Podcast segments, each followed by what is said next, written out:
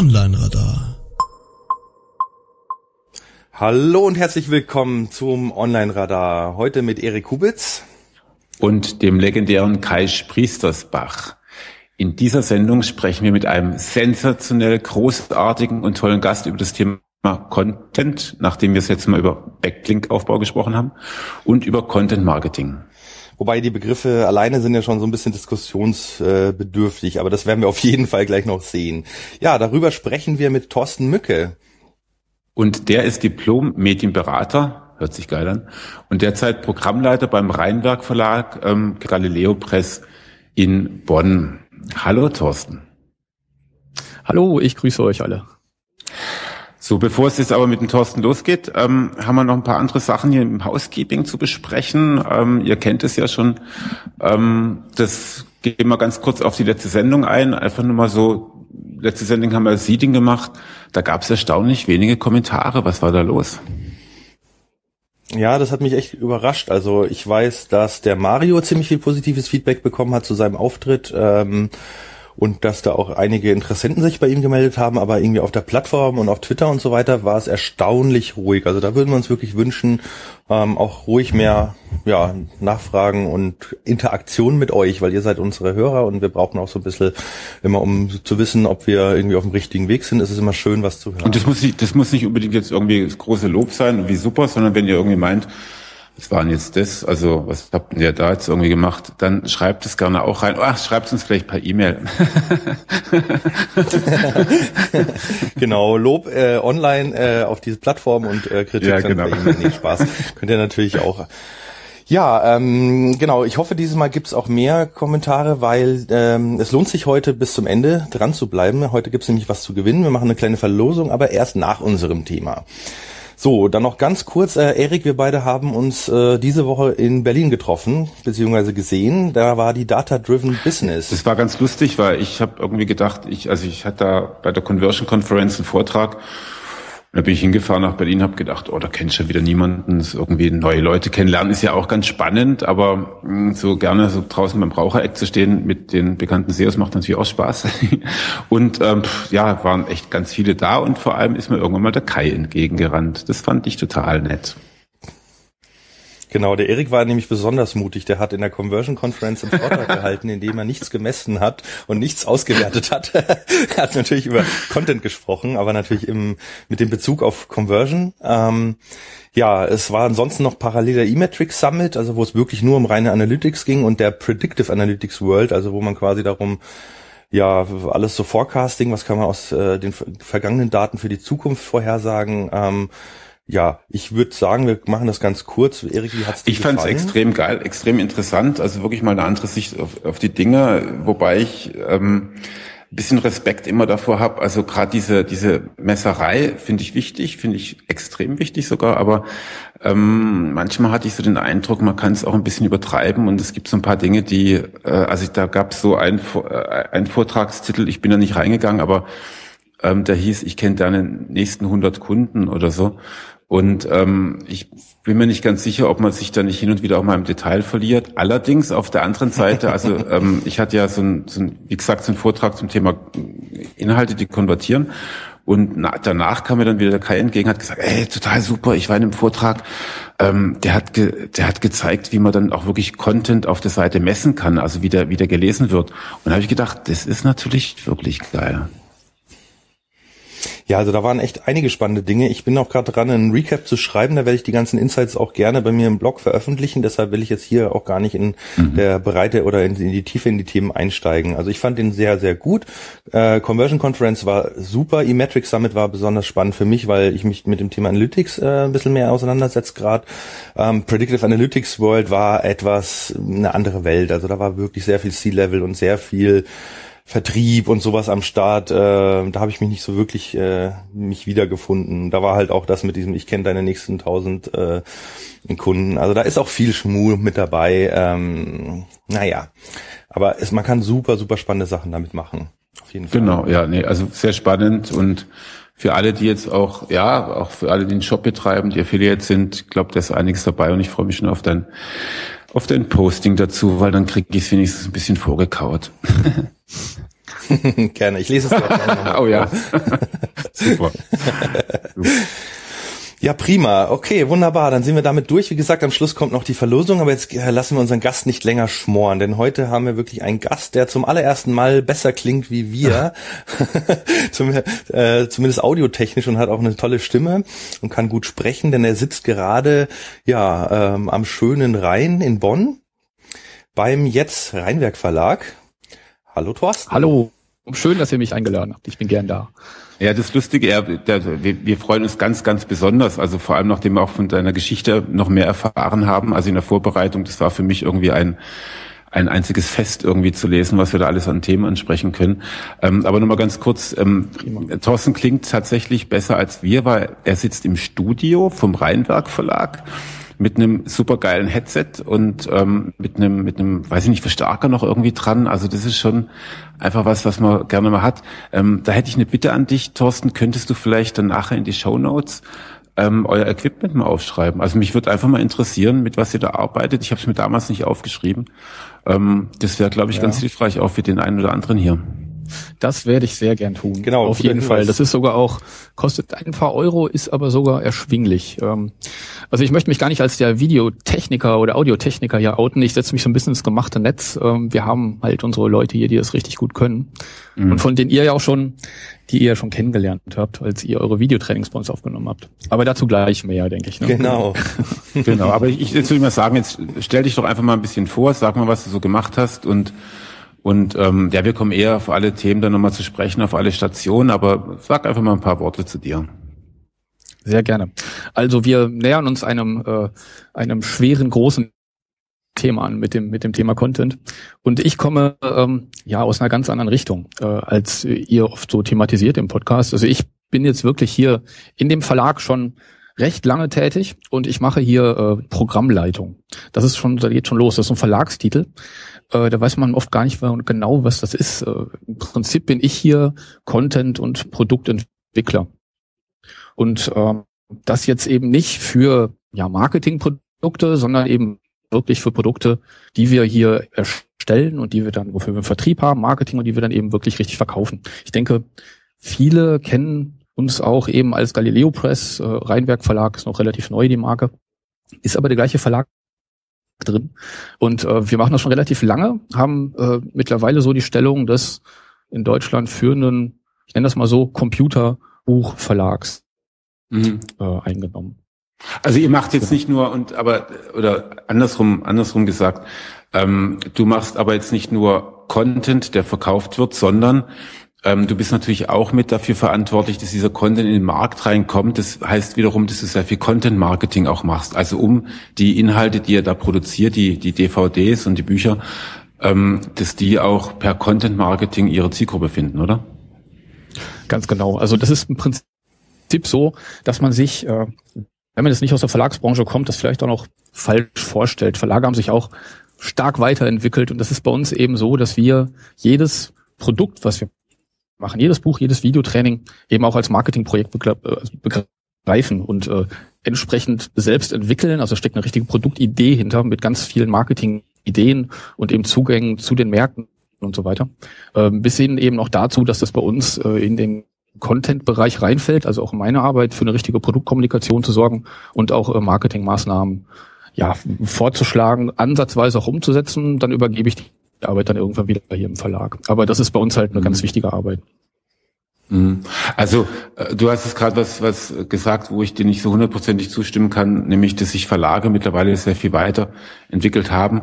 Ähm, ich würde sagen, manche Verlage. Also ich habe ja auch relativ viel zu tun mit Verlagen und ja. und ähm, ja. vor allem die Buchverlage, die haben dann noch ein bisschen Entwicklungspotenzial. Also wir haben jetzt gerade wieder äh, neuen Kunden, der macht es super sensationell geil. Also das ist wirklich, ähm, die, die, die, die, die verstehen auch, was Content Marketing ist und dass man da einfach auch ein bisschen Aufwand betreiben muss. Aber es gibt natürlich wirklich so diese stieren Buchverlage, die sagen, Mensch, wir haben doch die Bücher, da können wir doch irgendeinen Klappentext raustun. Also ähm, da ist, glaube ich, noch eine Branche ja eher am, am, am werden, aber das ist ja gar nicht unser Thema, weil die meisten, die jetzt hier zuhören, wahrscheinlich eh nicht beim Verlag arbeiten.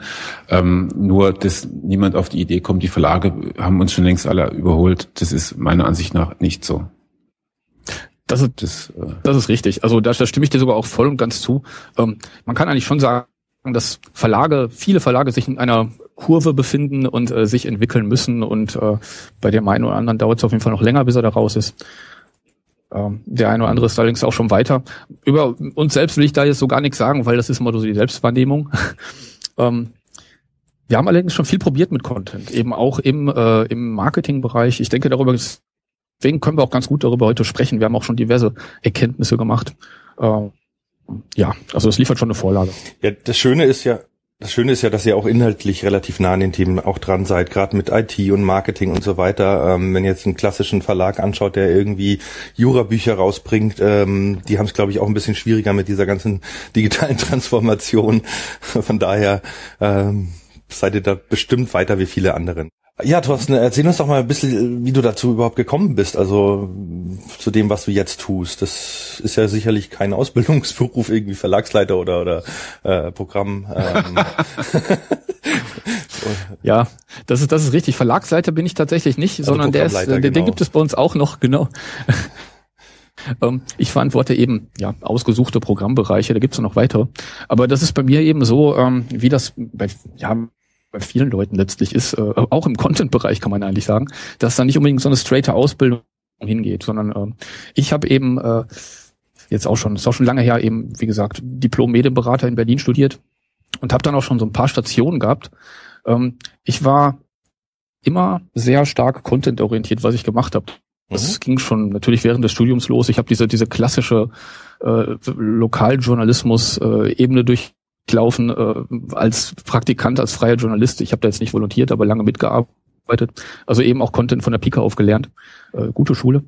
Ähm, bin dann äh, ja gerade da, als diese diese Websachen so richtig hochkamen, ähm, habe ich da auch schon angefangen, weil ich eben damit sehr, weil ich davon sehr fasziniert war einfach, ne, und da irgendwie rein wollte und diese weite Welt erkunden wollte und in Berlin war und äh, da gab schon so viele Möglichkeiten.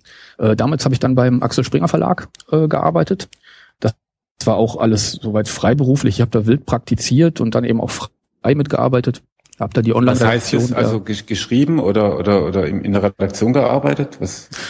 Ja, das das ist eigentlich beides. Also sowohl die äh, diese diese Computer Wochenendbeilage habe ich eben mitbetreut in der Berliner Morgenpost damals. Ah, ich ähm, erinnere mich sogar. Ja, durfte Bits ich sogar und Bytes, schreiben. Schönen Namen Bits und Bytes. und ja, ja, ja, ich erinnere mich, ja. Mhm.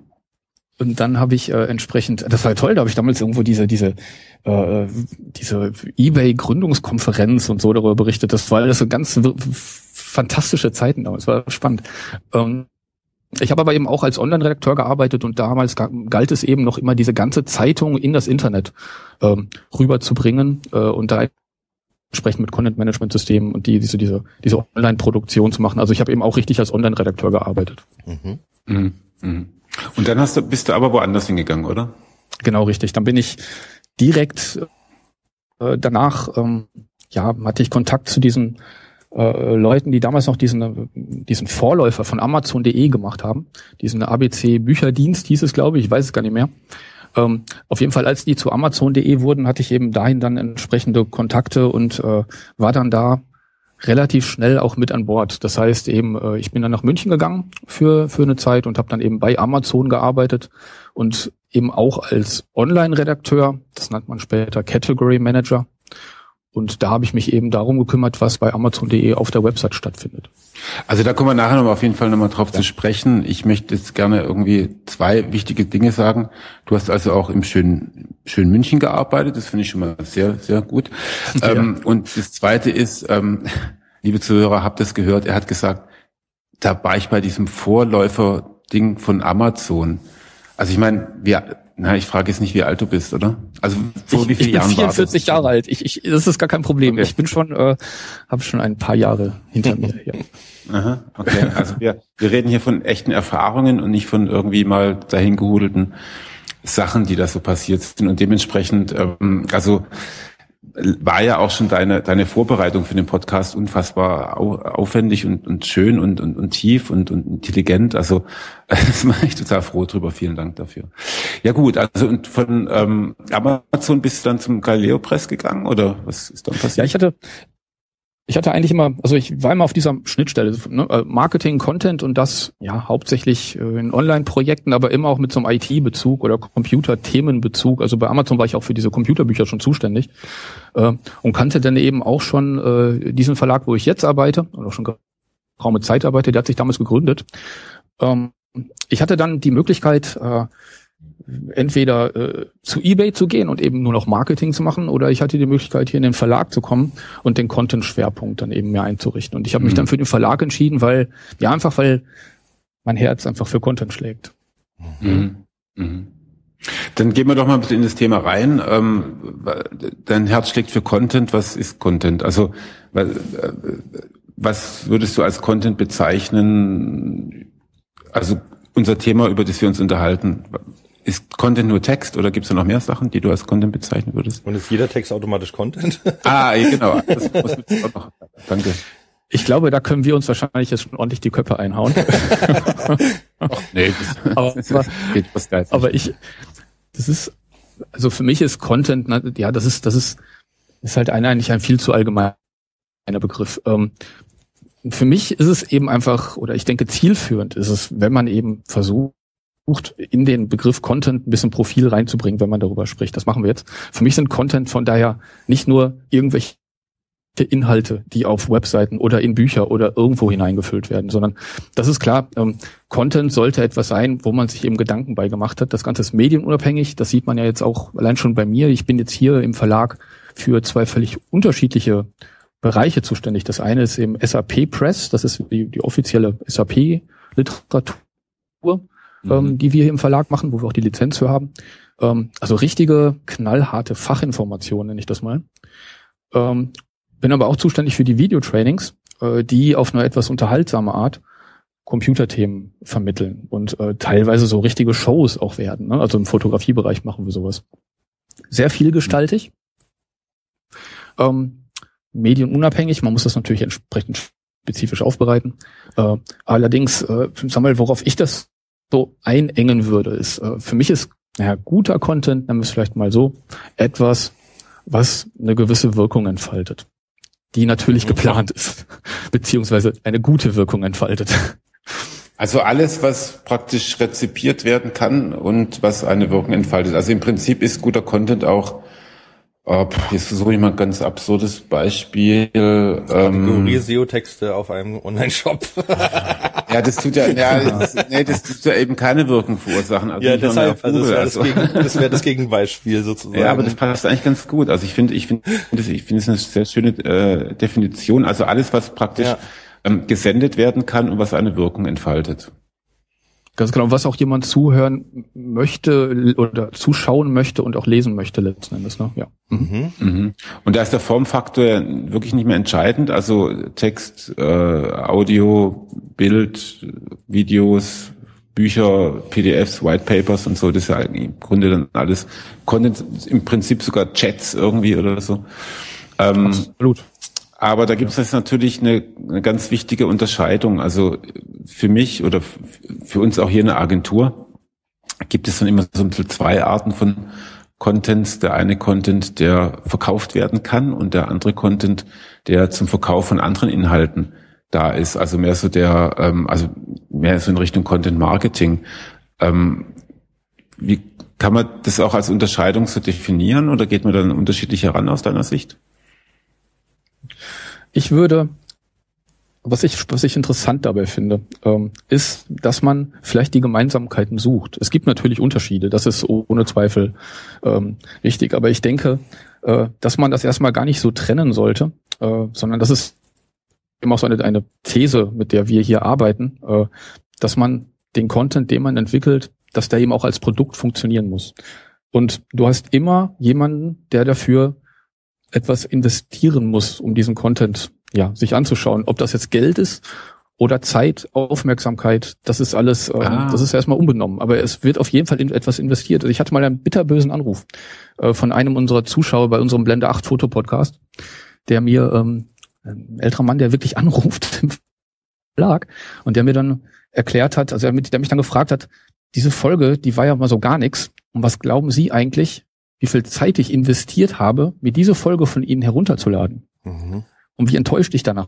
Mm, da ist was dran, ja. Also im Prinzip ist auch unbezahlter Content ja auch bezahlt und zwar durch Engagement. Die Leute hier, das ist doch unverschämt. Aufmerksamkeit. Also ja. so, so, ne? Ja, aber das ist dann, also für ihn ging es dann wirklich um diese Zeit, die er einfach investiert. Und ähm, mhm. die Aufmerksamkeit letztes Jahr gut, gut auch, ne? Und, äh, und von daher, wenn man diese Investition sieht, die jemand erbringen muss, um deinen Content anzuschauen, dann hat man so eine, finde ich, sehr ja, konstruktive Sicht auf, den, auf die Content-Erstellung ne, oder auf den Content, den du machst. Mhm. Mhm. Und das ändert natürlich auch sehr viel im Umgang damit. Also du hattest äh, hier reingeschrieben, das fand ich, das fand ich richtig gut. Ähm, Unternehmen, die Content Marketing brauchen, sollen einen eigenen kleinen Verlag gründen, in dem Content als Produkt gemacht wird. Also ähm, du hast erstens mal eine sehr neutrale Sicht auf Content, äh, weil du sagst, es ist eigentlich ein Produkt, für das die anderen Leute zahlen, Klammer auf, egal ob jetzt mit Geld oder auch mit ihrer Zeit, Klammer zu. Auf der anderen Seite sagst du, es ist aber kein Produkt, das jeder einfach mal so verkaufen kann, sondern da braucht es eine andere Organisation dafür. Richtig? Ja, ob das jetzt, also ähm, hm, äh, ja, ich, ich würde jetzt sagen, Organisation ist vielleicht sogar äh, übertrieben. Ich würde eigentlich sagen, es, mhm. ist eine, es ist eine gewisse Einstellung, die man haben sollte dazu. Und, mhm. äh, ich möchte das in, mit diesem Satz, den ich da geschrieben habe, wollte ich natürlich abgrenzen zu den Marketing Marketingabteilungen, die da Content erstellen. Mhm. Ähm, mhm. ich wollte einfach damit auch natürlich auf äh, Schlüsselkompetenzen hinweisen, die wir in so einem Verlag haben und äh, die einfach auch zu unheimlich gutem Content führen, zu dem ja für den Teil sogar viel Geld ausgegeben wird. Was sind das für Schlüsselcontent? Genau, kannst du das skizzieren, wie jetzt quasi so ein Content in dem Verlag ähm, anders entsteht wie in einer Marketingabteilung? Ja, ich ähm, kann natürlich jetzt hauptsächlich für den Verlag sprechen. Das möge mhm. sich jetzt nicht der ein oder andere Marketing-Mitarbeiter äh, auf den Fuß getreten fühlen. Ähm, ich möchte Ach, da haben wir eine lange Tradition hier. Also nicht bei Maler. auf die Füße, ja. Ganz gut. Also frei weg, einfach hau rein. Ja. Was ich für gute Verlagsarbeit äh, wichtig halte und gute Verlage tun das. Eben, da komme ich wieder auf diesen Produktbegriff. Die behandeln ihren, ihren Content als Produkt und einer, naja, ihrem Content wird eine Produktidee auch zugrunde gelegt. Das heißt, da fließt nicht nur irgendwie rein, wie kann ich mit diesem Content schnell was bewirken, mhm. sondern ich frage mich diese ganzen grundlegenden Fragen. Ich habe irgendwo einen Business Case erstmal überhaupt, den ich mit diesem Content irgendwie äh, erfülle. Und da gibt es äh, ein, also allein zu dem Punkt, entwickle eine Produktidee, bevor du Content entwickelst. Wenn das mal jeder tun würde, hätten wir unheimlich viel ganz hochqualitativen Content im Netz. Das ist aber nicht so. Stimmt. Und ich würde meinst, vorschlagen, so auszuholen. Muss, also ich muss da kurz, ich muss da kurz reinkrätschen. Ähm, entwickle eine Produktidee hört sich für mich noch zu allgemein an. Was könnte denn eine Produktidee sein, äh, um Inhalte zu entwickeln, die ich dann als Content Marketing dann auch veröffentliche? Im Prinzip ist es möglich, in der Form, wie wir Videotrainings betreiben, äh, die, diese, diese Produkte auch kannst du ideal für Content Marketing einsetzen. Machen wir teilweise auch, haben wir sogar auch schon für Kunden gemacht. Also wir machen nicht nur Verlagsprodukte, das passiert sogar ab und an, dass wir so Auftragsarbeiten machen. Mhm. Ähm, aber wir gehen trotzdem, wir haben Prozesse für sowas, für unsere Produktentwicklung. Und da ist es eben, sag mal, ist am Anfang steht erstmal diese Entwicklung der Produktidee. Und da kümmerst du dich um ganz viele Fragen, worum sich, glaube ich, nicht jeder unbedingt kümmert, der Content entwickelt. Das ist halt sowas, das ist ein ganzer Katalog. Also das ist auch ein Prozess, den du auf den Weg schickst. Aber das sind einfach die Fragen. Wirklich, gibt es genügend Leute, die sich dafür interessieren? Hast du wirklich Ahnung von dem Marktumfeld, in dem dein Content bestehen soll? Mhm.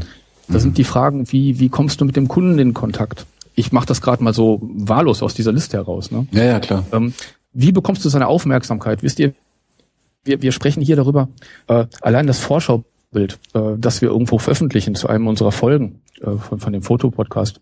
Das ist gut ausgewählt. Wir wissen, dass wir hier und da wirklich nur einen ganz kurzen Blickkontakt haben mit dem Kunden. Aber da muss das ja auch schon überzeugen. Also wir gehen damit irgendwie mit so einem Produktcover in der Form. Ne? Mhm. Ähm, wie lieferst du den Nutzwert, der in dieser Folge auch äh, drinstecken muss? Äh, wir fragen uns auch, warum stellt sich beim Kunden eigentlich ein gutes Gefühl ein mit dem Content? Und ganz schön ist auch immer so, warum erinnert sich der Kunde an dich und deine Folge? Also das kann man jetzt noch, man kann da ganz viele Fragen aufstellen, die man irgendwie beantwortet bekommen sollte. Und ich denke, ähm, dass man so sehr gut Content-Formate entwickeln kann. Man muss das jetzt nicht diesen Prozess bei jeder einzelnen Folge in einem Podcast oder einer Artikelserie oder in einem, auf einem Blog beantworten. Ähm, wenn man sich aber eben über ja, das Content-Format, das man da veröffentlicht, wenn man sich da mal grundlegende Gedanken drüber macht, dann kann man, glaube ich, sehr, sehr gut äh, fokussiert hochwertigen Content entwickeln, äh, entwickeln und ähm, ja, eben unheimlich tolle Wirksamkeit entfalten. Ne? Also wir reden jetzt aber hier schon von einem Spezialfall. Bei euch ist ja quasi ähm, auch ein Stück Content das spätere Produkt, das mit dem Content wieder oder mit anderem Content wiederum verkauft werden soll.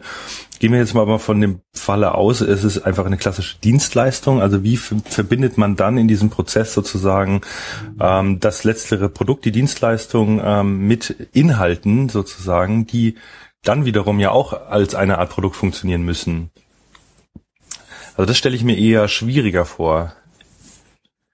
Ja, ist absolut richtig. Da müsste man vielleicht sogar noch konkretisieren, was es für eine Art von Dienstleistung ist. Ne?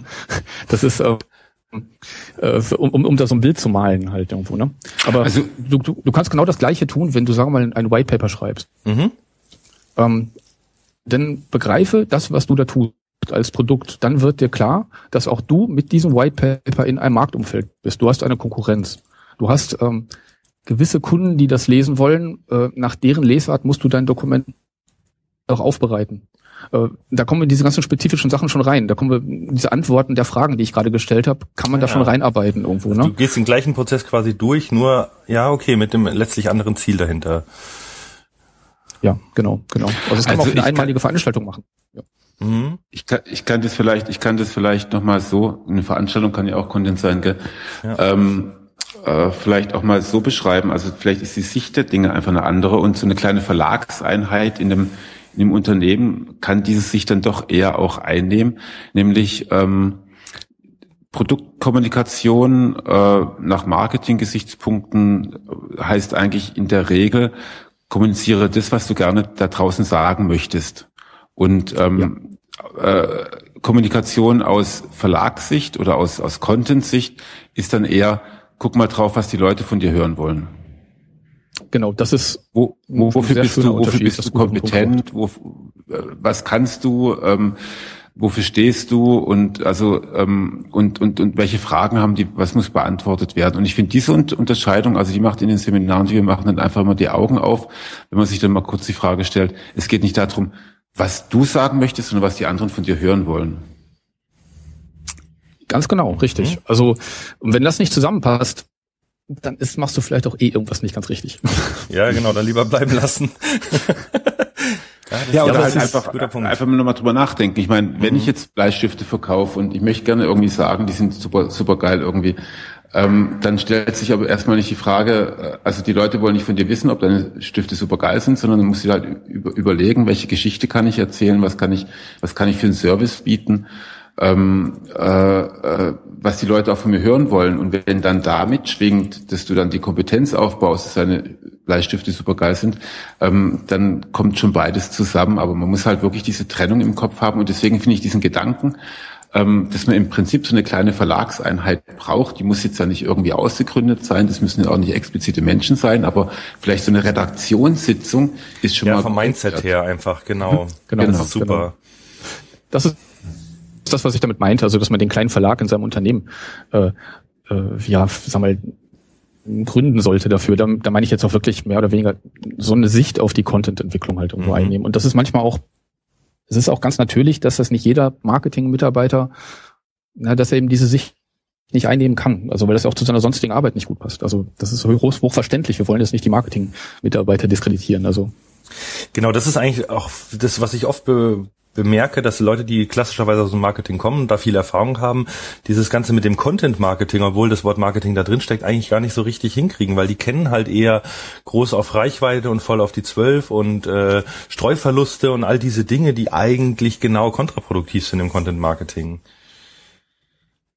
Das geht mir auch ganz genauso, wenn man auch mal sich mit dem Thema ein bisschen beschäftigt und äh, ja, Erfolgskriterien da mal herausarbeitet und, und dann sieht man durchaus auch mal, äh, was ist da mehr so kurzfristig gedacht, was ist mal also längerfristig gedacht. Mhm. Äh, ich weiß nicht, wie es euch geht, aber mir gehen zum Beispiel diese sieben Tipps, wie ich in zwölf Minuten fünf super originelle Online-Marketing-Ideen entwickeln kann.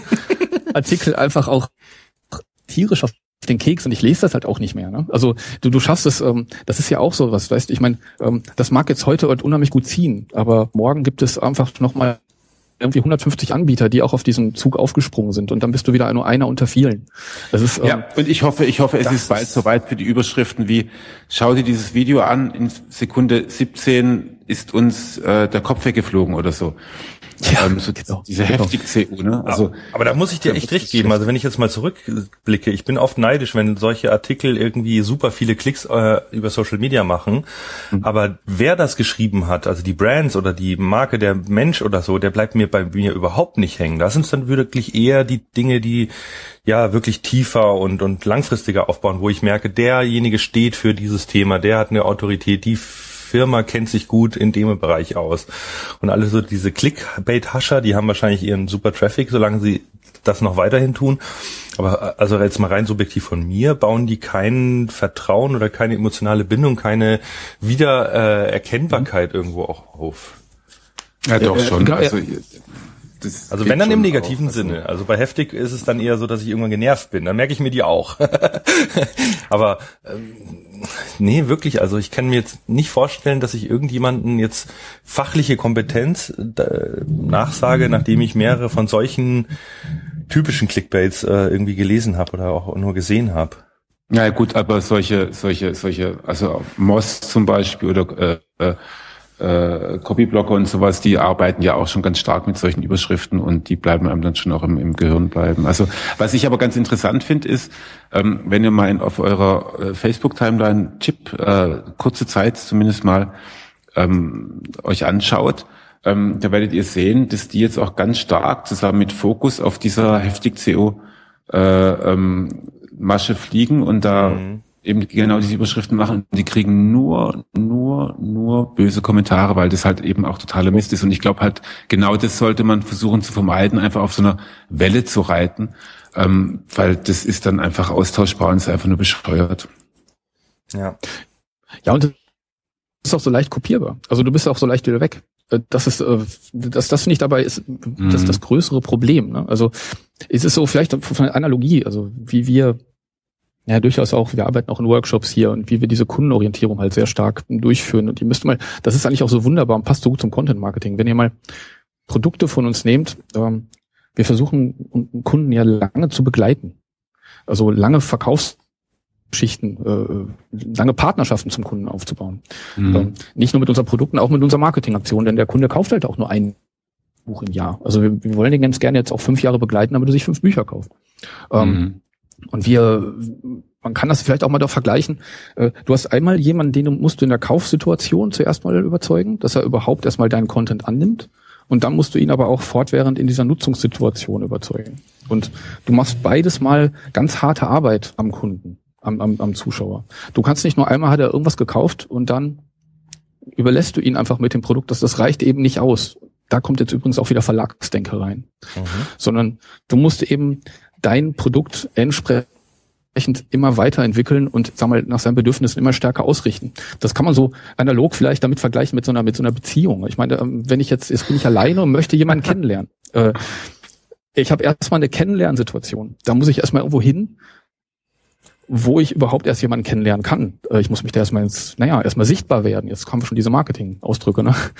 Ähm, da muss ich ihn irgendwie überzeugen, sich mit mir überhaupt mal irgendwie zu beschäftigen. Ich muss irgendwie auffallen, diese, diese halbe Sekunden äh, visuelle Kontakt, das muss irgendwie klappen, dass er mich überhaupt sieht.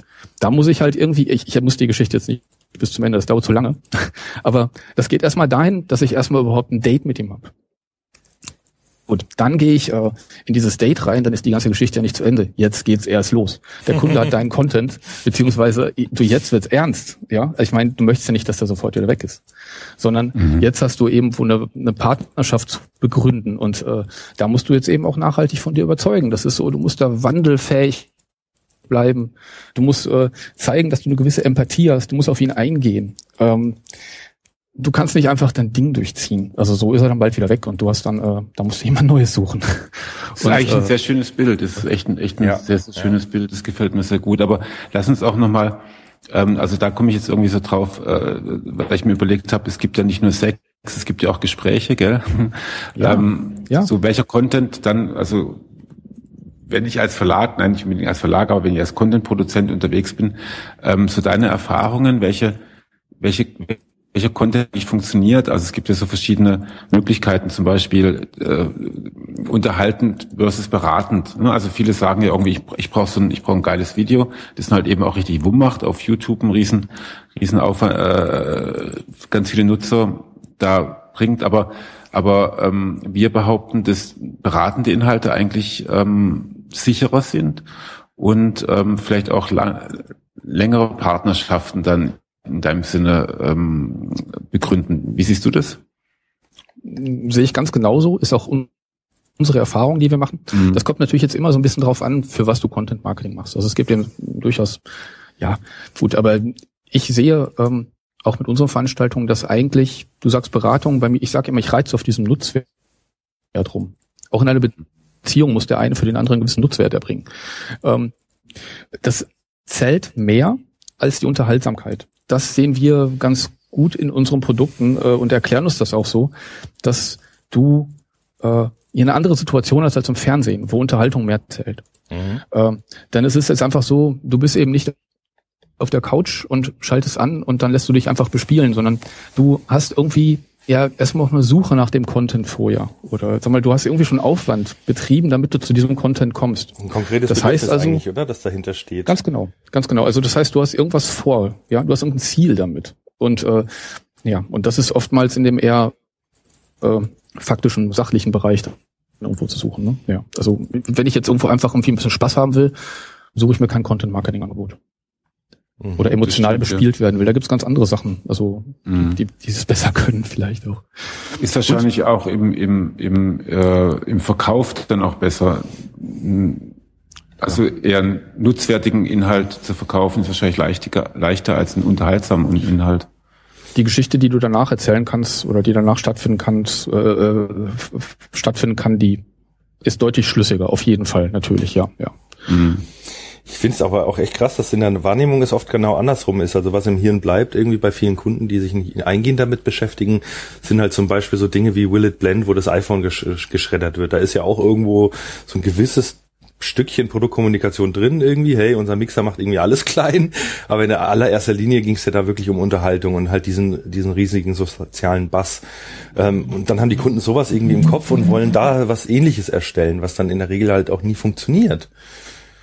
Also nein, aber glaubst du, das ist das ist wirklich primär wirkungsvoll, was da betrieben wird? Das, das stelle ich da so in Frage, ne? ob ich äh, Mixer-Geschichte so machen würde oder ob ich da irgendwie dann doch vielleicht irgendwie das Super Smoothie-Rezept mit verbinden würde oder irgendwie sowas. Also ja, das ist ja genau der Punkt. Halt also ich glaube, die Marke ist super bekannt geworden, aber wahrscheinlich ja, nicht in der relevanten Zielgruppe. Und äh, das ist halt dann, also ich glaube, ja, ich weiß nicht, ob die ihren genau. Absatz dadurch gesteigert haben, vielleicht weil sie international erstmal überhaupt auf dem Schirm äh, aufgetaucht sind, aber verglichen mit dem riesigen Bass, den sie erzeugt haben, ähm, war die Wirkung, glaube ich, unterirdisch jetzt bezogen auf ihr tatsächliches Produktabsatzziel. Ja, da bin ich mir nicht so ganz sicher, weil ich könnte mir schon, also, oder ich, ich, ich, ich würde es vielleicht andersrum formulieren, Kai. Ich würde eher sagen, ich würde eher sagen, es gibt halt in diesem Bereich immer nur einige wenige Stars, die halt wirklich echten Bass erzeugen können. Ne? Und mein Willet Blend ist jetzt schon ein paar Jahre alt. Mhm. Ähm, wir kommen nicht auf so wahnsinnig viele andere, die, ähm, die wirklich so einen riesigen Bass haben erzeugen können. Und deswegen finde ich dann immer relativ lächerlich, wenn, wenn ein Kunde daherkommt und sagt, ja genau, das möchte ich auch machen, äh, so, sowas Großes möchte ich auch ähm, verursachen. Und da glaube ich halt einfach nicht dran, dass ein kleiner deutscher Mittelständler irgendwie dann auch die Eier hat, das wirklich so hinzukriegen. Mhm. Und vor allem auch nicht den ganzen so, äh, Social Media Druck dahinter. Und deswegen denke ich, ähm, man kann dann ein bisschen langsamer und ich mal schleichender vielleicht oder heimlicher ähm, mit nutzwertigen Inhalten dann doch besser im, also einfach wirklich mehr im Gehirn auch bleiben. Es ist dann zwar nicht so dieses ganz riesige Ding, aber davon bleiben doch eh nur ein paar übrig. Da habe ich ist einfach die, ähm, äh, da, also das sind einfach zu wenige, die wirklich durchkommen. Ich glaube auch, dass du, dass diese Blenden, also sagen wir, dieses Produkt die diese Art von Content Marketing, das ist Punk. Das ist äh, letzten Endes geht es nicht in die eigentlich relevanten Zielgruppen der der der ja der der Blender-Produkte, der äh, Mixer-Produkte, sondern ich meine, ist klar, so verkaufe ich dieses Produkt dann hinterher als, als Gadget an, an Nerds und Geeks oder sowas halt irgendwie. Ne? Also ähm, das ist irgendwie auch clever, äh, aber es ist halt einfach irgendwo Punk und schlecht wiederholbar. Und nachhaltig? Ich weiß nicht, keine Ahnung. Super geile Aktion, kann man nix sagen. Äh, geht viral wie nix. Und, und wenn die jetzt halt irgendwie dann auch mal 70.000 solche Mixer an irgendwelche Computernutzer verkauft haben, die aber eigentlich damit eh nichts anfangen, wunderbar. Ähm, ich kann mir nicht vorstellen, dass es wirklich in die relevanten Zielgruppen reingeht, also längerfristig mhm. relevanten Zielgruppen. Und mhm. Punk, Punk ist einfach, sorry, aber ja, also auffallend durch Knaller. Ich meine, das ist schon schöne Musik. Also. Ich meine gar nicht die Musik, ich meine einfach ja, nur ja. Ähm, radikal. Das, das Jackass ist immer, das ist nicht so schwer. Ja, genau, genau, genau. Wenn man sich traut. Mhm. Ja. Also du sagst, dass Content vor allem dann funktioniert, wenn er eben auch einen hohen Nutzwert hat und dadurch sich auch ins, in die Erinnerung des, des Konsumenten reinschmeichelt. Der auf jeden Fall unterhaltsam vermittelt werden darf. Auf jeden Fall. Mhm. Ja. Mhm. Mhm. mhm. Das gehört natürlich auch Also ihr merkt schon, es ist mal diese Zen-Sache in der Mitte und so.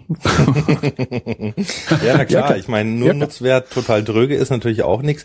Aber Nein. ich meine, das, es geht ja um die primäre. Will ich jetzt etwas produzieren, um zu unterhalten? Oder will ich genau. halt erstmal einen Nutzwert transportieren und das möglichst unterhaltsam vielleicht noch? Ganz genau. Ja, finde ich super. Also, das ist eigentlich ein Mindset, was die Leute brauchen. Ja, ja. Aber das tut natürlich auch weh. Ich habe jetzt noch mal ein Zitat von dir. Ähm, also wie gesagt, nur vielen Dank für die für die Vorbereitung von dir. Herzlich du hast gern. da den den echt äh, krassen Satz reingeschrieben. Du musst Exzellenz, Masse und SEO-Relevanz entwickeln. Äh, das sind schon ziemlich krasse Anforderungen. Also mh, das heißt anders. Also klar, ich meine, lässt sich alles machen. Ähm, Allerdings gehört dazu natürlich wahnsinnig viel Engagement, wahnsinnig viel ähm, Gedankenleistung, aber auch natürlich vor allem ein ganz großes Budget. Ähm, ich will dich jetzt nicht fragen, was, was Content kosten darf, aber was sind so die Kostentreiber beim, bei, bei, bei, bei Content aus deiner Sicht? Also wir haben das wir haben das bei uns nicht in der Konzeptentwicklung, den Kostentreiber. Da muss ich jetzt aber auch wieder darauf verweisen, dass wir natürlich relativ geübt sind, Content zu entwickeln, weil wir das mhm. ja für unsere Produkte auch tun. Ähm, wo wir jetzt, ich meine, wir machen ja auch Video. Äh, äh, Veranstaltungen und da hast du natürlich immer noch gewisse Produktionskosten, die da stattfinden. Also mhm. Video kostet Geld, wenn auch nicht mehr so viel wie früher. Mhm. Aber trotzdem, es kostet Geld, das ist schwer zu produzieren und so weiter. Ähm, nur braucht du nicht unbedingt für alles Video. Bei uns bietet sich das an, weil wir Videoprodukte auch verkaufen wollen. Aber ähm, du kannst eben äh, diese drei Faktoren, äh, die kannst du eben auch mit Text äh, erarbeiten.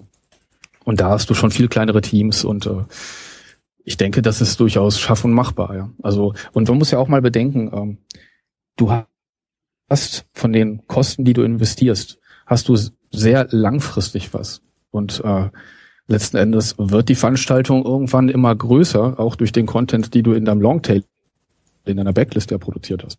Das heißt also, du hast am Anfang hohe Kosten und der Wert, ja, wird halt immer höher.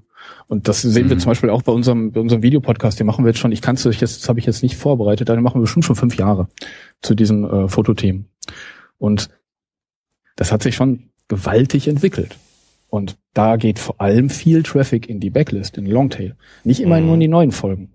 Und da haben wir mhm. ganz viel, ganz viel Spaß, also mit den, mit den ganz alten Folgen, die wir natürlich heute gar nicht mehr gerne anschauen mögen, weil wir viel besser geworden sind mittlerweile. Aber äh, es ist toll zu sehen, dass dieser Content immer noch relevant ist und äh, also der hat seine Kosten sowas von wieder eingespielt, ja. Mhm, also das ist dann wirklich äh, auch die Aussage, wie wir zwischen SEO und SEA unterscheiden. Nämlich das eine ist halt eben Investition, ähm, was dann auch längerfristig vorhanden ist. Ähm, und das andere, also SEA beziehungsweise vielleicht auch Werbung im, im, im Gegenteil, im Gegensatz zu Content ist dann halt, äh, ja, Geld verbrennen hört sich jetzt so negativ an, aber das ist dann halt eben ausgegeben. Wenn der User bei dir ist, ist das Geld weg und dann kann er kaufen oder nicht kaufen, aber er wird nicht nochmal wiederkommen. Das ist, glaube ich, ein sehr großer Unterschied. Aber würdest du dann per se sagen, es macht nur Sinn, solchen, äh, das ist ja, wir reden ja fast über Evergreen-Content, also gerade wo du sagst, wir haben alte Videofolgen oder Podcast-Folgen, die auch in einem Jahr oder in zwei noch gehört werden können, ähm, würdest du dann sagen, wir produzieren dann überhaupt keine Inhalte, die jetzt irgendwie kurzfristig interessant sind? Also ich will jetzt nicht den, den, das Fass News und, und Redaktion und Journalismus irgendwie aufmachen, aber irgendwas zu einem aktuellen Ereignis, was vielleicht in einem Jahr keine Sau mehr interessiert, ähm, fängst du da dann vorher an zu überlegen, was bringt mir das jetzt kurzfristig ähm, oder sagst du, sowas machen wir gar nicht, weil wir voll auf Nachhaltigkeit setzen? Also wo ist da so die, die Entscheidungsgrundlage? Wir machen es wenig. Du hast vollkommen recht. Also wir sind kein News-Angebot. Da ist es aber auch so, da gibt es viele, die das einfach deutlich besser machen. Wenn wir jetzt in unserem Photoshop-Podcast irgendwie sowas machen würden, wie äh, die Neuigkeiten in Lightroom. Also das ist jetzt aus, mhm. ausnahmsweise mein Thema, was wir dann auch noch machen. äh, aber ähm, ansonsten, jetzt ist mir ein kleines neues Update erschienen oder irgendwie sowas. Äh, äh, sag mal, da, da sind wir vom Punkt, wo wir das veröffentlichen, nicht mehr alleine und äh, kriegen einfach nicht mehr so diese ungeteilte Aufmerksamkeit. Also, mhm. Da kriegen wir unter, unter Google News, verschwinden wir da schon, da sind wir gar nicht mehr oben. Ähm, aktuelle Inhalte versuchen wir eher nicht zu machen. Wir haben auch mal so Kameratests gemacht und sowas, ne? Also so ja. mit Kam Kameramodellen, wo wir eigentlich von den Produkten sehr erfolgreich sind, ähm, haben wir auch wieder sein gelassen. Also wir versuchen schon Sachen zu machen, die wirklich langfristig interessant sind. Und äh, die Fotografie bietet da ganz, ganz viel. Darf ich da, darf ich da ähm, auch eine eigene Unterscheidung mit reinbringen? Also ich glaube, man könnte, man könnte das so definieren, es gibt auf der einen Seite Einzelstücke, also die auch dann wirklich haltbar sein müssen, weil sie sehr aufwendig gemacht sind und die auch für sich selber sprechen. Immer in dem Moment, wo du News machst, also wo du auf aktuelle Themen gehst, dann arbeitet es nicht für den eigentlichen, also für den, für den Inhalt an sich, sondern mehr für den Nachrichtenkanal. Das heißt, ähm, wenn ich jetzt zum Beispiel, man kann sehr gut bei, bei Google ranken, äh, bei Google News ranken, wenn du jetzt auch nur eine, eine weiß ich, eine Gold Webseite hast und da irgendwie regelmäßig News machst, ähm, dann investierst du aber mit jedem mit jedem Contentstück, das du machst, nicht auf dieses Contentstück, sondern auf diesen News-Kanal. Das heißt, du musst immer dir überlegen, auch programmatisch, zahlt es dann auch wirklich auf meine Marke ein? Ähm, oder das wäre zum Beispiel bei euch, ist es sicherlich ganz schwierig, Kameratests zu machen, weil ähm, ihr im Gegensatz zu, zu den Fotozeitschriften, sage ich mal, ähm, nach außen hin noch nicht so die Kompetenz habt, überhaupt Kameras zu testen. Ihr, ihr müsstet es praktisch ein, zwei Jahre lang machen. Ähm, dann würden die sagen, Mensch, äh, Rheinberg Verlag oder Galileo Press, die können ja auch super Kameras testen, das sind die besten. Mhm. Also aktuelle Sachen zahlen wirklich immer auf den Kanal ein und, und haltbare Sachen können auch für sich alleine stehen. Ja, da, da muss ich dir in einem Punkt wirklich widersprechen, weil wir genießen sehr hohes Vertrauen, wenn wir das tun. Ähm, was jetzt auch daran liegt, dass die Fotozeitschriften da nicht so viel zu beitragen. Und, naja, also nicht so viele ihr in, in, das, in das Vertrauen ihrer Leser investieren. Das stimmt, ja. ja. Ähm, nur mhm. trotzdem, mhm. wir machen das einfach nicht, weil uns das zu teuer ist. Deswegen, äh, davon haben wir eben, mhm. wie gesagt, nur kurz was und wir wollen nicht in den Nachrichtenkanal rein investieren. Das hast du voll, völlig treffend ausgedrückt. Das ist nicht da, das ist nicht die Bühne, äh, wo man auch uns sucht oder uns irgendwie erwartet oder sowas. Ne? Mhm. Äh, von daher machen wir das äh, eben entsprechend nicht. Und es ist, kostet einfach richtig Kohle, wenn du in diesen Nachrichtenkanal rein willst, weil dein Content ist von heute auf morgen alt. Und genau, du bist eigentlich permanent am Nachproduzieren. Das ist dann wie so Fast Food. Ja, ganz genau. Und damit, wenn du sowas machst, dann kommst du ganz schnell in den kritischen Bereich. Also mhm. das haben wir auch versucht und haben dann damit ganz schnell auch wieder aufgehört, weil da kommst du, musst in so einen schnellen Durchlauf, da kommst du einfach nicht mehr hinterher. Mhm. Mhm. Newsjournalismus mal ziehe den Hut ganz tief. Also ja, ich finde auch wichtig. Also da kommen wir jetzt auch auf, auf eins meiner Lieblingsthemen, die mir, die mir so ein bisschen Sorge bereiten, bereitet. Aber ich leite es mal ein bisschen anders ein. Und zwar ähm, dann Content Marketing ist jetzt ja auch, also nicht jeder hat eine Verlagsabteilung, aber es gibt wahnsinnig viele große Konzerne und auch kleinere Mittelständler, die halt mittlerweile ordentlich fleißig Content produzieren, mal mehr, mal weniger guten. Ähm, das heißt, es kommt ziemlich viel Content so in die ins Internet rein, würde ich mal sagen. Ähm, da sprechen jetzt ja schon einige von einem sogenannten Content-Shock, äh, nämlich dass jetzt einfach der Content einfach nichts mehr, also nichts mehr wert ist, weil es einfach so viel reingepusht wird und die Aufmerksamkeit gar nicht mehr erreichen kann. Siehst du das auch so, dass es einen Content-Shock gibt und dass wir bald irgendwie mit Content gar nicht mehr Aufmerksamkeit erzielen können? Da, da fragst du jetzt natürlich jemand, der sich damit auch schon lange beschäftigt mit diesem Thema, ja, denn es gibt ja den, den, den das, das Wohlzit oder das, das, das tolle Zitat von Helmut Kohle auf der Buchmesse, der sagte, wer soll diese ganzen Bücher eigentlich lesen? Ja. Ähm, in, in, in, in der Verlagsbranche, da hast du einfach dieses, diesen Schock, diesen Content-Schock schon ewig. Ähm, nur trotzdem kannst du als Unternehmen da verdammt gut bestehen. Äh, das ist bei uns im Verlag ja auch so. Wir sind, wir sind super jung, ja. Also ich meine, im Verlag gibt es irgendwie, ich glaube, jetzt 16 Jahre. Äh, das ist für einen Verlag Babyalter. Ähm, und wir sind damals irgendwo gestartet, da war ich jetzt noch nicht hier, aber der Verlag hat damals gestartet, als, naja, die ganze Branche eigentlich nach unten rutschte. Okay. Es ist einfach immer eine Frage, wie du deine Produkte positionierst. Und Content Shock ist mir ehrlich gesagt egal, wenn ich da einfach eben durch diese Faktoren, die du vorhin genannt hast, also vor allem einfach durch Exzellenz eben mich aus, mich empfehlen kann. Und äh, das musst du tun, sowieso. Und dann überlebst du auch den Content-Schock. Mhm. Also ich sehe es sogar noch mal ein bisschen anders, wenn ich, also ich bin gar nicht der Meinung, dass es so viel und das da kommen wir jetzt aufs eigentliche Problem, das ich im Kopf habe, äh, gar nicht so viel mehr Inhalte. Das Problem ist nur, dass jetzt halt besser bezahlte Inhalte reingeschoben werden, während auf der anderen Seite natürlich wahnsinnig viele ähm, teilweise auch relativ große Webseiten wieder vom Netz gehen, weil sie einfach nicht schaffen, also FTD oder so. Und ähm, dadurch geht natürlich wieder auch einiges, ähm, einiger Inhalt wieder vom, vom Markt runter. Nur, und das ist mein Problem, gibt es halt so eine Umverteilung von, von sagen wir, unabhängigen Inhalten, die veröffentlicht werden über Verlage, über, über Redaktionen, über weitgehend unabhängige Redaktionen äh, hin zu Marketingabteilungen, die natürlich schon auch immer eine, eine Produktkommunikation mit drinne stehen haben. Also egal wie wie unabhängig man das macht, egal wie sehr man sich dann auch am User äh, orientiert, es steht immer ein Ziel dahinter, nämlich Produkte zu verkaufen. Und da sehe ich schon ein Probleme auf uns zukommen, wenn, wenn ähm, ein Großteil des Inhaltes ähm, mehr aus Marketingabteilungen kommt, denn als aus Redaktionen. Hast du die, teilst du die Sorge? Die ja, die teile ich schon. Ähm, muss allerdings da auch ein bisschen selbstkritisch durchaus sagen, dass natürlich du aus der Redaktion heraus die, die eigentliche Marketingstrategie für dein Content-Angebot auch nicht entwickeln kannst. Da muss einfach wirklich die Marketingstrategie wiederkommen. Mhm.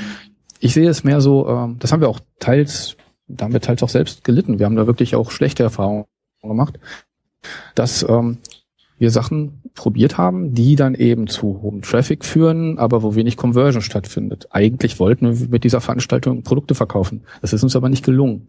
Wo wir dann gemerkt haben, dass der Effekt sich eingestellt hat, das war vor allem im Brand. Das war soweit messbar. Da wollten wir den Effekt aber gar nicht und da hätten wir ihn auch gar nicht nötig gehabt. Das heißt eben, ähm, naja, sich die ganze Veranstaltung auszudenken, äh, in eine Strategie oder eine Strategie zu entwickeln, da ist einfach wirklich gutes Marketing letzten Endes schon gefragt, meiner Meinung nach. Ne? Und ich würde eigentlich auf die Frage oder auf das Thema, das, das du nennst, so antworten, es braucht wirklich nicht jeder Content Marketing. Das muss man sich sehr gut überlegen, ob das überhaupt, wenn man Produkte verkaufen möchte, zu seinen Produkten passt. Ob er wirklich damit auch die Ziele, die er hat, erreichen kann. Ne? Also wenn er, wenn er wirklich nur verkaufen will, ist manchmal Content Marketing doch eine schlechte Idee, weil es dann doch zu aufwendig ist. Ähm, da ist Werbung vielleicht auch doch, doch die bessere Idee. Meinst du das so? Das schon. Es gibt ja noch ganz andere Wege. Also was ist mit dem ganzen Empfehlungsmarketing? Äh, es, ist, es gibt noch ganz viele andere tolle Optionen im Online-Marketing, also die du irgendwo fahren kannst. Und das passt auch teilweise für unsere Produkte besser, von der machen wir das dann auch. Mhm. Machen nicht für alles Content Marketing, um Gottes Willen. Das passt eigentlich auch zu, zu Content-Produkten, passt Content Marketing auch gar nicht mal so super gut. Also da muss man schon irgendwo äh, ja so die richtigen also wir haben halt Bereiche, da passt es und da machen wir es halt. Ne? Aber wir lassen es für einiges auch wieder sein. Da haben wir es versucht. Hast, hast, du mal ein Beispiel, für was äh, es nicht funktioniert? Ja, beispielsweise nehmen wir ruhig unser, unser, ja, unser, unser Premium-Schnittchen. Das ist eben dieser, dieser Fotopodcast. Da haben wir die Strategie tatsächlich dann auch wieder geändert. Ähm, wir hatten ursprünglich vor, darüber mehr Produkte zu verkaufen. Mhm. Das haben wir allerdings nicht geschafft, denn wir veröffentlichen da Videotutorials, wo die Zuschauer einem gewissen Nutzwert nachgehen können und wirklich konkrete Sachen lernen. Mhm. Ähm, jetzt machen wir dieses Videotutorial und sagen dann zum Schluss, und wenn ihr noch mehr Tipps möchtet, dann erwerbt doch dieses Buch.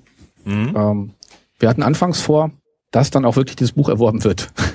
Mhm. Äh, Ja gut, wenn ich das schon erzähle, merkt man schon, dass das erstmal mhm. von, gar nicht von Erfolg geprägt sein kann, denn äh, da gucke ich mir auch lieber nochmal das nächste Videotutorial an, bevor ja, ich mir das Buch kaufe. Ja. Das war ja ziemlich gut, ja. Also von daher ja. ist das, äh, ist, das passt halt so in der Form halt nicht zusammen. Ähm, wir haben dann den ganzen äh, Kanal stärker dafür benutzt, um uns als Brand aufzubauen. Wir haben dann unsere Strategie da auch nochmal überlegt ähm, oder nochmal hinterfragt, äh, dass wir eben als Foto ja, Fotoliteraturanbieter uns einfach nochmal stärker positionieren können. Und dann haben wir den Podcast entsprechend auch anders eingesetzt. Und dann da äh, ja auch mehr von den Erfolgen hatten wir dann einfach auch mehr, ne? weil wir dann da eben auch mehr darauf abgezielt hatten und das auch im ganzen Marketingmix dann so eingeordnet hatten entsprechend. Aber du machst wirklich deine Erfahrung mit deinen Veranstaltungen. Also da haben wir irgendwie einen Kardinalfehler eigentlich begangen, als wir damit angefangen haben. Das haben wir dann hinterher gemerkt. Äh, dann haben wir den halt wieder ja begradigt. Also gerade jetzt sind wir zum Beispiel auch wieder dabei, das ganze Konzept dieses Podcasts zu ändern, äh, weil wir die Kundenansprache ändern wollen. Also wir, wir, wir gucken doch mal strategisch dann entsprechend drauf. Ne? Äh, ja. Ähm, ich hoffe, es ist okay, wenn wir jetzt noch so tief reingehen, aber das ist genau der Punkt, an dem es für mich super spannend wird. Also bei diesem po ja. bleiben wir bei dem Beispiel der Fotopodcast. Ich würde jetzt davon ausgehen, dass er vielleicht inhaltlich zu gut oder zu ausführlich war, um noch ein, eine Bereitschaft zu einem kostenpflichtigen Produkt zu greifen, sozusagen noch übrig gelassen hat, sondern er, er hat als eigenständiges Produkt super funktioniert. Podcast, klasse, kostenlos gucke ich noch eine Folge oder danke, ich habe irgendwie das gelernt. Also was ist jetzt quasi der Fehler, den ihr da gemacht habt, ähm, war es die Art der Ansprache oder die, die Tiefe oder die, also das, ja, da kommen wir jetzt, finde ich, zum Kern, der für mich jetzt total interessant ist an dem Punkt. Konzeptioneller Fehler. Denn wir haben genau das, was ich vorhin herausgestellt habe, nicht gemacht. Wir haben jetzt nicht darauf geguckt, in welche Situation, mit welchen Bedürfnissen kommt der Zuschauer zu unserem Podcast. Mhm. Er kommt zu uns, weil er, ja, sagen wir irgendwie, äh, Nutzwert sich verspricht, weil er sich eben was anschauen will, weil er ein Problem lösen will, wenn er über SEO kommt zum Beispiel. Mhm. Er sucht allerdings diese Lösung. Er sucht nicht ein Produkt, das er erwerben kann für diese Lösung. Das ist ein fundamentaler Unterschied. Wenn du davon ausgehst, ich ziehe Leute einfach in meinen Channel und dann verkaufen die schon irgendwie meine Produkte, ist das einfach zu kurz gedacht. Ach so, würdest du nicht sagen, dass du, wenn du es anteaserst quasi und die Lösung sich in dem Produkt befindet, dass das trotzdem äh, verkaufswirksam sein kann? Dann laufen dir die Leute weg. Aus, aus gutem Grunde. Du musst die Lösung schon geben in dem Film. Okay. Oder sie, sie sehen es einfach als Werbeveranstaltung, äh, für die sie ihre Zeit nicht investieren wollen. Ist es letztlich dann auch. Aber immerhin sagst du ihnen ja, die Lösung befindet sich ja in diesem Produkt. Kauf es doch jetzt. Ja, wenn ich es ja, am Anfang sage, dann klicken sie weiter. Mhm. Ja, und, und, am Ende sind sie sauer, wenn du es am Ende sagst. Ne? Okay. Ja. Also du hinterlässt einfach kein gutes Gefühl insgesamt beim Nutzer. Nee, du musst ihn da abholen. Nein, also ich, Du musst, genau, du musst ihn da abholen, wo er steht. Und wenn er jetzt irgendwie wissen will, wie er seine Blende einzustellen hat, dann, dann fängt er nicht an, bei Amazon irgendwas zu bestellen. Nein, es ist, es ist letztendlich das Brand. Er muss sich merken, dass es uns gibt. Und wenn er dann mal irgendwann ein Problem hat und das lösen möchte, und das ist etwas größer, und es gibt immer noch auf jeden Fall viele Gründe, warum ich ein Buch kaufen will oder ein Videotraining kaufen möchte, dann wird er es erst kaufen. Das heißt eben derjenige, der jetzt begeistert ist von unserer Folge, okay. der wird vielleicht erst in 18 Monaten ein Produkt kaufen, ist aber auch vollkommen in Ordnung nach unserer neuen Marketingstrategie. Naja, mhm. ah okay. Das heißt dann halt eben wieder Investitionen in die Zukunft auch, ne? Also. Absolut. Und da baut sich ja, ja wie gesagt, richtig was auf, weil einfach die alten Folgen nicht an Aktualität und Beliebtheit verlieren, genau. Ja, das mhm. Thema Nachhaltigkeit ist dann ganz groß, ja. Ja. Mhm. Super. Auf jeden Fall. Ein Thema würde ich gerne noch mit anschneiden. Ähm, kleiner Bruch, aber das würde ich trotzdem noch gerne anschneiden, weil du warst auch einige Zeit bei Amazon in, in, in der Redaktion. Halt, stopp. So stopp. Darth Vader. Darth Vader. Jetzt Vaderst du. Echt? Mhm. Oh, ja. Moment. Moment. Besser? Jawohl. Ja? Ah, wunderbar. Stopp. Darth Vader. Darth Vader. okay. Ähm, also ist doch okay für euch, dass man dann bei, ist immer schon. Ja, ich glaube eben, wir sind zeitlich auch schon ziemlich. Ja, wir sind jetzt so bei einer unterwegs. bisschen mehr, mehr als eine Stunde. Also ja. ich würde gerne noch das Thema Amazon kurz ansprechen, wenn das okay ist. Mhm. Und dann können wir irgendwie. Ähm, vielleicht jetzt noch ein Thema, dass wir, das, also das mich persönlich interessiert, aber wahrscheinlich auch einige Zuhörer. Ähm, du warst einige Jahre oder einige Zeit jedenfalls bei Amazon, hast dort mit Redaktion auch aufgebaut. Du hast es dann nachher auch noch ein bisschen anders bezeichnet. Ähm, was heißt Redaktion bei Amazon? Hm. Muss ich vielleicht ganz kurz erklären. Ich war, insgesamt habe ich so knapp zehn Jahre für Amazon gearbeitet. Am Anfang waren das so ungefähr zwei Jahre fest. Danach habe ich da freiberuflich noch weiter Projekte. Dann war ich nicht mehr München, ähm, aus Berlin betreut. Ich, da habe ich dann auch mal so eine Redaktion leiten dürfen. Ähm, damals, gerade zu Anfangszeiten bei Amazon, haben die das eigentlich genauso gemacht, wie wir es vorhin angesprochen haben. Die haben sich so einen kleinen Verlag reingeholt, eben eine Redaktion. Die war nicht ans Marketing gekoppelt, sondern diese äh, Einheit, die hat dafür gesorgt, äh, Produkte zu testen, testen zu lassen, möglichst authentische Informationen auf die Website zu bringen und so weiter. Ähm, wenn man die Amazon-Geschichte ein bisschen verfolgt, dann äh, mhm. ist es auch so eine der Besonderheiten von Amazon der ersten Stunde. Das war damals aber auch einfach für die gut, weil natürlich dieses ganze Recommendations-Ding einfach noch nicht so ging. Du hattest noch nicht so die kritische Masse dafür über den Kunden und so weiter. Und von daher bist du da sehr auf Qualität gegangen. Ähm, das hat Amazon dann irgendwann geändert, sind dann sehr stark vertriebsorientiert geworden und dann sind die Redaktionen auch mehr und mehr eingeschlafen. Ähm, am Anfang gab es aber wirklich, und das ist eigentlich ein Traum, davon können kleinere Unternehmen unheimlich gut lernen. Man hatte eine Redaktion, die hat diese Inhalte aufbereitet, teils mit freien Autoren. Die haben die auch, äh, sag mal, irgendwo stilistisch und, und textlich, das war auch schön, ja.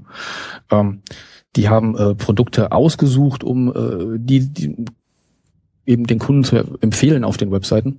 Und dann gab es, und das war auch was ganz herausragendes, eine Schlussredaktion wie im Verlag. Die hat dann wirklich nochmal geguckt, ist das 1A-Content, den wir auf die Website bringen. Und nach der Schlussredaktion gab es nochmal eine Qualitätssicherung, wo dann wirklich nochmal geschaut hat, ist eigentlich das Ganze, passt es in das ganze Benutzererlebnis. Also es ging wirklich mehrstufig. Und das ist äh, in der Zeit, wo ich damals noch ja für Amazon gearbeitet habe, äh, gab es das eben entsprechend noch. Und deswegen kam wirklich sehr hochqualitative Content dabei raus. Da sollte sich vielleicht der eine oder andere Händler sich wirklich eine Scheibe von abschneiden. Also dieses Konzept finde ich natürlich wirklich großartig. Das Amazon ist mittlerweile die Redaktion vielleicht nicht mehr so arg dolle braucht. Das ist die eine Sache. Aber ähm, alle, die noch nicht ganz so groß sind wie Amazon, könnten sich das vielleicht mal überlegen, ob nicht sowas Sinn machen würde.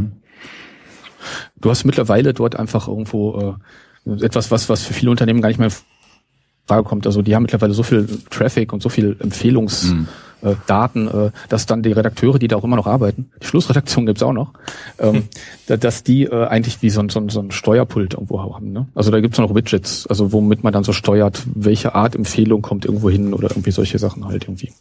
So hat sich das entwickelt, wird aber auch immer noch gesteuert. Also da ist immer noch eine menschliche Intelligenz drin. Mhm. Interessant, wirklich spannend. Aber ich glaube, wir müssen langsam zum Schluss kommen. Äh, ich glaube, ich könnte jetzt noch eine Stunde weiter mit dir quatschen. Ähm, liebe Zuhörer, ihr könnt euch natürlich auch wünschen, dass wir da nochmal in einem Vierteljahr oder so äh, dann nochmal da eingreifen, mit dem Thorsten sprechen. Er hat aus meiner Sicht eine ganze Menge zu sagen. Mhm. Sehr gerne. Ja. Eins haben wir jetzt so, eins haben wir jetzt verpasst. Wir hatten doch so ein kleines, du hattest uns ähm, Themen aufgeschrieben und wolltest die gerne in eine Reihenfolge bringen ähm, was gut gelaufen ist und was nicht so gut gelaufen ist. Und da können wir doch eigentlich für die Verlosung, Kai, äh, ein bisschen was draus machen, oder? Du weißt, was ich meine? Nee, ich hänge jetzt gerade komplett. äh, es gab, es gab, ähm, äh, Thorsten, erklär mal, mal kurz, du hattest, du hattest äh, vier Themen, glaube ich, aus einem Podcast. Ach so, aus ja. dem Podcast. Ach ja, stimmt. Genau. genau ich, Erklär es ich? Ja. Jetzt muss ich die aber gerade selber suchen, die vier. Ich hatte einfach mal so als äh, äh Spaß. Ähm. Ich habe die vorhin aus Versehen über, überschrieben äh, hier in dem Dokument. Ah, ah okay. Die können wir dann noch nachfügen. Das können wir nach, können wir nachlegen, weil es geht im Prinzip, ähm, es geht um vier Folgen aus unserem Podcast, aus unserem Fotopodcast. Und da wollten wir jetzt fragen, was glaubt ihr eigentlich, liebe Zuhörer, welche Folge hat am besten performt. Welcher hat am besten äh, performt, meine ich damit jetzt äh, nicht nur von den von den Zugriffen auf YouTube, wir spielen ja auch noch als Podcast aus und so weiter, sondern äh, wo gab es eben am meisten Leserecho und äh, wo war es eben nachweislich, also wenn man das alles mal überblickt, die ganzen ähm, die ganzen Analytics, äh, wo hat eben am meisten stattgefunden? Also was war für uns am erfolgreichsten? Mhm. Ähm, bewertet doch einfach mal oder sucht mal die Folge aus diesen vier vorgeschlagenen aus. Und dann könnt ihr was gewinnen, habe ich gehört. Ja, es gibt, es gibt einiges zu gewinnen, aber ich würde es noch ein bisschen verfeinern, weil da kann man immer noch tippen bei vier. Also ich würde sagen, ähm, es gibt zwei Möglichkeiten bei uns jetzt bei der äh, Verlosung oder bei dem, bei dem Gewinnspiel mit dran teil, teil, teilzunehmen. Das eine ist, ähm, je näher ihr dran seid an diesen, an dieser Reihenfolge der Podcast-Folgen, also sind vier Stück. Wer den ersten, zweiten, dritten und vierten Platz äh, schafft, der gewinnt auf jeden Fall und so weiter und so fort. Also ähm, wer, wer näher dran ist, ähm, der gewinnt auch, falls es irgendwie mehr richtige Lösungen gibt, als wir, als wir hier Sachen zu verlosen haben. Und ähm, wir wünschen uns aber zusätzlich von jedem auch noch einen Wunsch für einen der nächsten Podcasts, damit wir irgendwie, ihr dürft euch Themen wünschen, ihr dürft irgendwie sagen, was, was wir vielleicht auch besser machen können. Auf jeden Fall wünschen wir äh, eure Kreativität mit auch in den Kommentaren. Und ähm, so könnt ihr dann eine von zwei DVDs gewinnen. Die eine kommt vom Kai. Genau, ich habe mein erfolgreiches Websites natürlich aus dem Rheinwerk Verlag mitgebracht. Ähm, das hatten wir, glaube ich, schon mal in der Verlosung. Da gibt's drei Exemplare. Und ja, Erik, du hast natürlich auch was mitgebracht. Ich habe dreimal überraschenderweise Suchmaschinenoptimierung von Erik Kubis im Rheinwerk Verlag. Steht Nein, doch. Oh. Aber das ist aber kein Content Marketing hier gerade. Ich, ich wäre jetzt auch gekommen, ohne dass ihr diese Produkte. Das ist, das ist Zufall hier alles. das ist tatsächlich Zufall. So viele DVDs haben wir ja auch beide nicht gemacht. Aber ähm, nee, stimmt, das hat gar nicht, das stiftet überhaupt nicht der Thorsten, das stiften ja wir. Ähm, das heißt, also jeder, jeder von uns stiftet drei dieser DVDs. Ähm, wie gesagt, sechs Leute können also gewinnen. Ihr könnt vielleicht noch reinschreiben, was euch lieber ist. Suchmaschinenoptimierung oder erfolgreiche Webseiten oder? Genau, das wäre noch eine gute Info. Schreibt doch noch rein, ob ihr das lieber als DVD oder als Download möchtet. Dann bekommt ihr das so, wie ihr es möchtet. Da sprichst du jetzt oh, ein Thema an. Das ja. haben wir noch gar nicht, das haben wir noch gar nicht besprochen. Also äh, ich, ich, ich, ich sage jetzt mal so, liebe Zuhörer, wenn ihr euch wünscht, dass der Thorsten nochmal zu uns kommt, dann werden wir auch darüber sprechen können, wie erfolgreich ähm, Downloads, DVD-Downloads sein können und wie das digitale Geschäft im Vergleich zum nicht digitalen Geschäft laufen kann. Jetzt sagen wir mal nichts dazu, aber ihr dürft euch das gerne wünschen. Ja, super. Also ich glaube, da haben wir jetzt echt wieder, ja, wir könnten wirklich noch weiter reden. Machen, ja.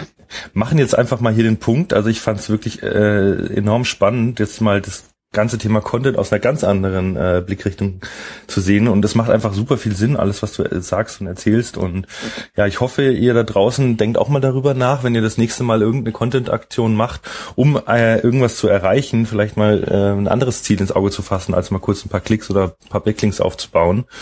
Ähm, scheint sich doch langfristig sehr auszuzahlen also vielen Dank äh, fürs Zuhören. Vielen Dank, Erik und auch Thorsten. Ein grandioser Gast. Das hat wirklich Spaß gemacht.